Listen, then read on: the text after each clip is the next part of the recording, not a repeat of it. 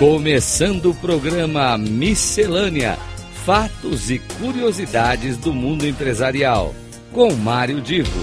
Rádio Cloud Coaching.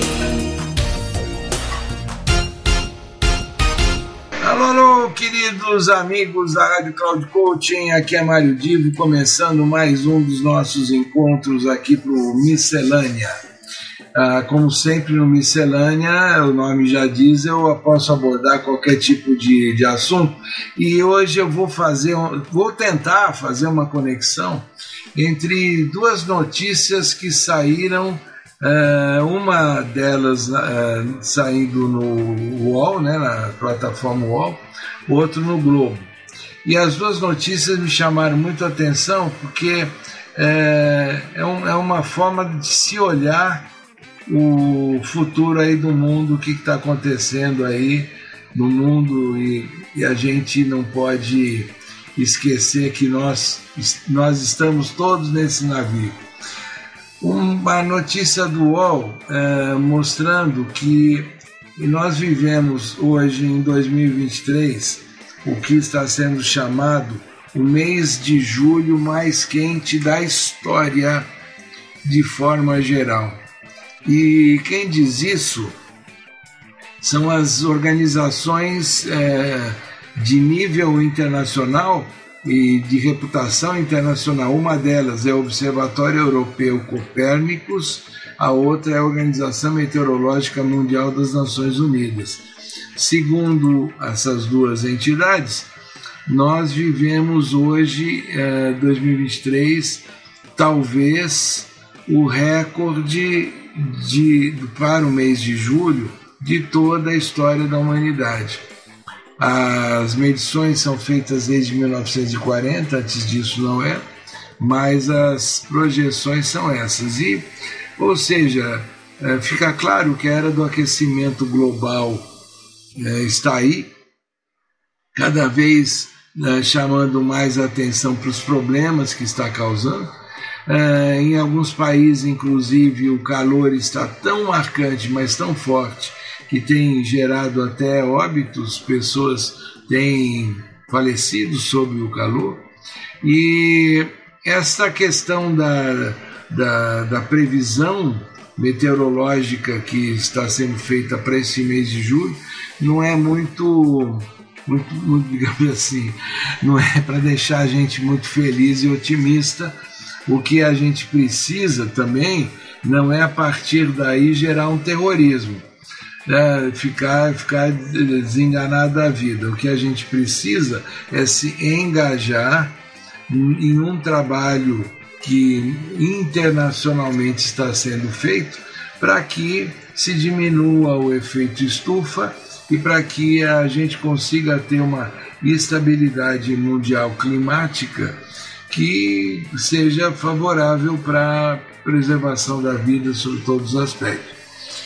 Esta notícia me liga a uma outra que a gente sempre a humanidade encontrou a partir da criatividade, da inovação e dos investimentos em novas tecnologias, caminhos para ir superando muitas das dificuldades que nós tivemos.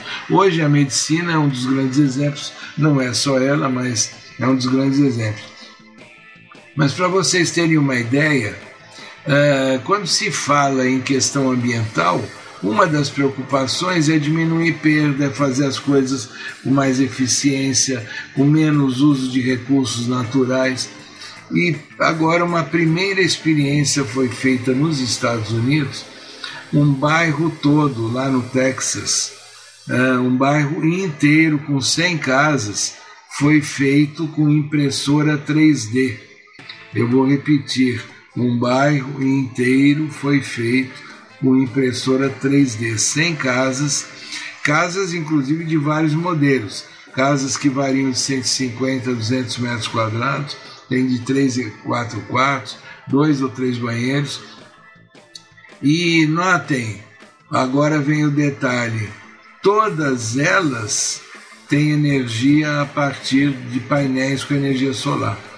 É, ou seja, cada vez mais está se buscando é, uma transição energética para formas que ajudam a preservar o ambiente. E não só isso, não só a questão da preservação do ambiente, mas o concreto que foi usado para essas casas é um concreto especial é, feito de um material chamado lavacrete. É, e esse, esse material ele é usado para que a impressora consiga construir essa casa, toda a estrutura da casa. Então notem o seguinte, se de um lado nós temos essa, essa preocupação mundial em julho de 2023, com o julho mais quente da nossa história, com tantos desastres uh, acontecendo, incêndios estão acontecendo, falta de água em vários lugares, alguns lugares com muita chuva e enchente. Se isso está acontecendo por um lado, por outro lado, este é um exemplo que eu estou dando de uma mudança absolutamente radical num processo de construção de casas, usando material específico, sem perdas, com muito mais rapidez e ainda sendo energizadas por painéis solares. Notem então que a humanidade começa a encontrar caminhos para várias das suas necessidades e dependências. E para concluir, eu quero dizer que já existem experiências com impressora 3D para fazer alimentos, carne, por exemplo. Logo, logo a gente verá em restaurantes a oferta de carne produzida por impressora 3D. Termino aqui o Miscelânea com um grande abraço para vocês, contando com a audiência de todos na semana que vem. Até lá, uma feliz semana e muita saúde para todo mundo.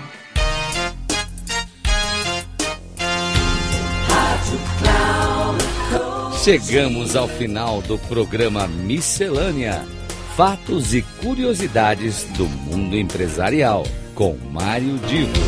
Rádio Cloud